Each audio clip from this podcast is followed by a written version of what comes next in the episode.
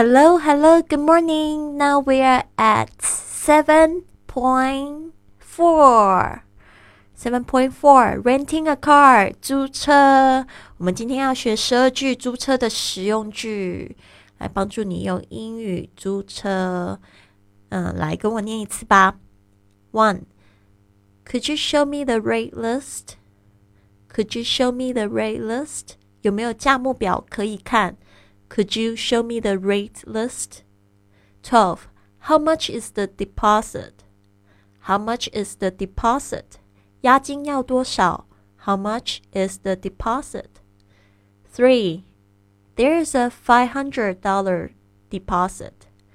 There's a $500 deposit. 需要五百元押金. There's a $500 deposit. 4. Does this include insurance? Does this include insurance? 这个价钱包含保险费吗？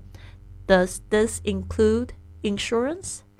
Five, full coverage, please. Full coverage, please. 我要保全险。Full coverage, please. Six, I would like the accident insurance. I would like the accident insurance. 我要保意外险。I would like the accident insurance. Seven. Do I have to fill up when I check in? Do I have to fill up when I check in? 我换车时需要把油加满吗？Do I have to fill up when I check in?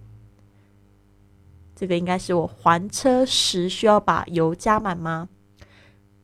Eight. Is the mileage free? Is the mileage free? 开车里程数不计费吗？Is the mileage free? Nine. Is there any mileage limit? Is there any mileage limit?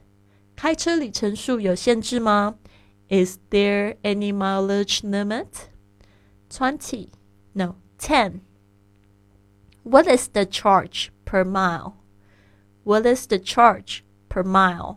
里程数怎么收费呢？Eleven. Where shall I return the car?